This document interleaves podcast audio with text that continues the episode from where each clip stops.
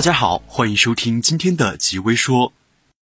十月底，湖北武汉发改委发布二零二零年市级重大项目计划表，包括重大在建项目计划、重大新开工项目计划、重大前期项目计划。其中，重大在建项目计划包括总投资八百一十五亿元的国家存储器基地一期，总投资四百六十亿元的武汉高世代薄膜晶体管液晶显示器件生产线。总投资三百五十亿元的华星光电 T 四项目，总投资一百四十五亿元的第六代 LTPS AMOLED 生产线二期项目，总投资一百三十五点七亿元的武汉新兴十二英寸集成电路生产线项目二期工程，总投资二十亿元的武汉开发区人工智能科技园建设项目等。在极微网看来，以目前的发展趋势来看，长新长存都会很快步入资本市场，IPO 并不遥远。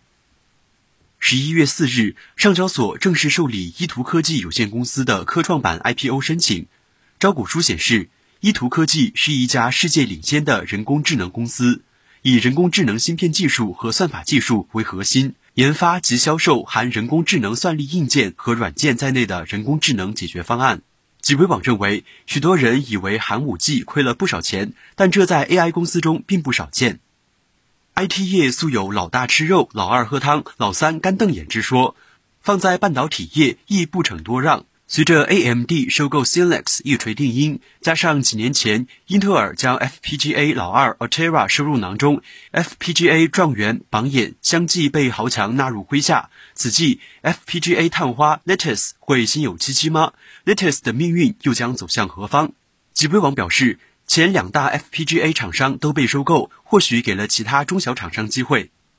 在日前举行的2020会计年度第四季度财报会议上，Skyworks 表示已经获得了部分产品向华为出货的有限许可，目前正在与华为沟通，以明确他们需要和想要什么产品。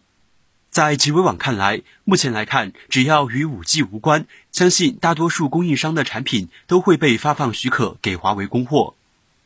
据 ET News 报道，业内人士十一月一日透露，LG Display 正计划向苹果公司供应 Mini LED 背光的 LCD 面板。这些液晶显示器预计用于苹果明年初发布的新款 iPad、MacBook 和 iMac 等产品上。极微网认为，看来 Mini LED 会很快被大规模导入市场。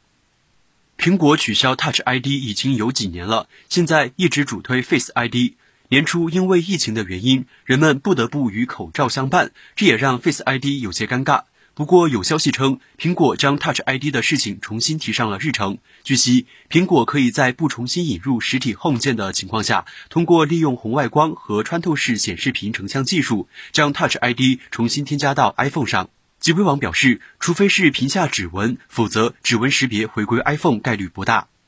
以上就是今天的内容，欢迎大家收听，明天见。